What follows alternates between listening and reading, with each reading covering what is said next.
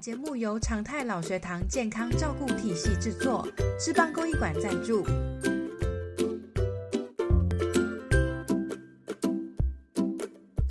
各位朋友，大家好，欢迎收听今天的精力旺盛智邦公益馆陪你过五十 Plus。嘉义市政府卫生局跟智邦公益馆在一百一十一年哈共同合作的阿公阿妈分享富恩居的一个计划。他邀请五组平均七十二岁的大哥大姐，一同运用目前最新的媒体播客，就是 Podcast，来录制有声的绘本，那分享用健康环保的主题，他编制的非常的生活化，他们自己去编剧本，啊自己去找那个题材，然后做成了非常具有教育意义的这个有声故事。这些退休的。年轻的大哥大姐，其实他一刚开始哈，连 podcast 的什么都不知道啊，当然会紧张会害怕。可是经过一连串的开始，大家的啊学习，甚至做了一些啊互动、肢体开发，然后讲故事的训练。当然这过程中哈，他们也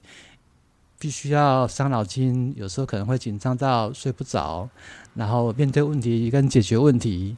然后做节目企划的训练，透过团队的合作，完成了人生中第一个 podcast 的作品。啊，以下我们来听听他们努力开创第三人生的生命经验。好，嗯，我有第一个问题想要请教。好，是什么样的机缘啊，来参加这一场时尚老人活动？是谁的鼓励，还是自己想要尝试呢？我是是因为阮老师甲我讲，去 报名，啊我，我就该报名，啊结果我我上课的时候我都是全勤，啊啊说我因为我感觉袂歹啊，我嘛有会啊，啊就去甲人谈，结果就后来就是结束了，那那几堂课结束了以后，就换一个要讲故事的。我甲讲啊，我要讲互上听，伊讲，啊，你会用讲互囡仔听啊，吼，他就说会转换另外一个跑道去别个所在讲。我讲好，好，好，我来学，我嘛夹到这段嘛，毋捌学着这，我就去啊。结果去了就是有那个软剧团来甲阮教，教阮安怎去讲讲讲讲话，啊，安怎去搬安尼吼，囡仔讲故事互小朋友听。啊，所以我就感觉讲，诶。哎，很不错哦，这样子吼，我会当吼，愈来愈有信心，啊，愈来愈有成长，嘛有一寡较早咱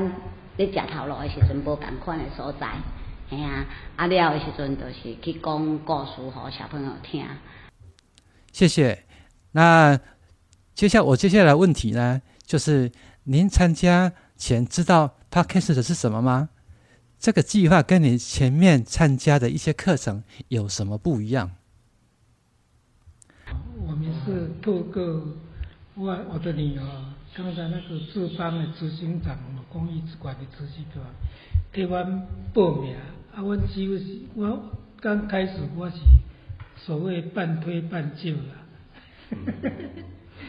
伊都强迫甲我报名，啊无去啊不行啦吼。啊，但是伊参加了，感觉讲对这个活动哦，真有意义啦。对老人啊，当我安尼行出去吼，啊无我我退休以后差不多要也可以要说是自闭了，啊所以无较袂去谈外界去接触，啊但是透过这个活动，吼为阮第一开始就是讲迄个阿公阿嬷不不愿意分享迄个不愿意工作坊，开始做甲即个拍计时啊。做到即卖迄个读话本、说话本、哦讲话本、讲故事安尼，安尼啊，我感觉即个活动对老人诶真有意义啦。啊，人人爱行出去，啊行出去，当去接触真侪人事物，真侪人，啊，捌足侪人，你会做是朋友，爱去讲话，啊讲，人会讲，那老人要防止咧痴呆症的话，吼。多讲话，你的舌头都练的话，吼，特别我所谓老人痴呆了，吼，啊，动动脑，哦，啊，动动你的脑筋，哦，啊，当随时去学习新的物件，啊，尝试新的物件，就是唔知啊，所以就好奇，所以就跟报名参加，还好有被录取这样子。其实，但是在 Parket 这个活这个范围这个这一块区块哦，坦白讲，我报名的时候根本不知道它是什么，所以呢，上了四堂课之后，哎，就觉得说哇，原来是另外生活，另外有空间，所以我也很认真的学习。那跟了伙伴大家一起成长，然后最有趣的就是跟幼稚园的小朋友，哇，太棒了，都比大人哈好相处，而且就喝怪。然后这就把故事讲得很，大家都把故事讲得很精彩、很热络、很热络，所以我觉得这是我在他开的这一块的成长的。哎，其实我很感谢这次的疫情哈。呃，改变我很多一些生活方面的事情，呃，等于说，人家说休息是为了走更长路啊，我就能够体会到这句话，你完全都改变了。那来参加这个绘本共读，还有播客，之前之前我觉得播客也没有什么啊，它不就是跟电台很像嘛，然后放录音机呀。因为之前小朋友，我们家的小朋友读绘本的书都是，哎，来妹妹，这个这本书是第几卷录影带，你就把它把录影带找出来，然后放下去，哎，就可以听了。我从来没有没有讲过一本绘本的书给我小朋友听过。然后这是呃，因为这个机缘哈，我自己练习看看书，然后讲绘本，其实对我来讲是很大的挑战。啊，虽然说我以前很想要当老师啊，可是。就是没有这个机缘，然后我觉得，哎，透过这次绘本在讲，我也可以训练，呃，把我的胆子训练大一点。因为之前我看到麦克风，其实我也会害怕，现现在也是有一点点发抖的感觉。然后我非常谢谢有这次的机会，然后认识大家，谢谢。可是这一次不一样，卫生局还有跟志邦。公益馆合作，然后后续还有其他的绘本的，还有视讯的帮小朋友说故事。可是让我们这些这些，诶，我算是里面最年轻的啦。跟我们这些伙伴、这些哥哥姐姐，我们大家都一直还是持续有互动、有联系。为了这些活动，然后我们会约一起讨论、一起准备。然后后来还还参加伙伴邀约，因为我本身是保姆，然后那一天就很特别，就是跟他们去参加那个婆姐镇。然后去的时候，我们在休息，然后有妈妈抱小朋友来，好温个舌头，因为我们有着装备啊，所以那时候在休息，一共好温个舌头，那我们就会跟他小朋友啊，好你健康啊，短喝油漆，那我才知道哦，原来佛姐她就是也是那个妇女跟幼儿的守护神，我觉得跟我的工作也相关，等于说间接的就会有很多类似蝴蝶效应这样的事情发生啊，虽然自己也很忙，可是也很快乐。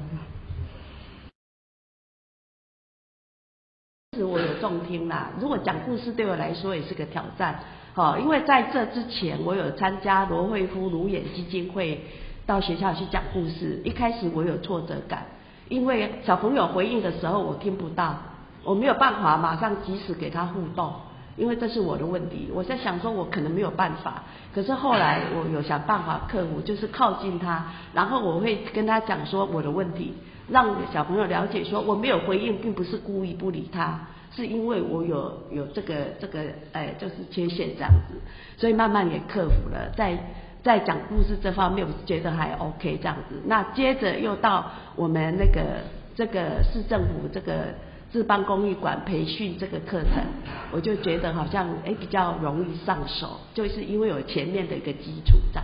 哎，好，第三个问题。参加完这个活动之后，给你最大的挑战跟收获是什么？这个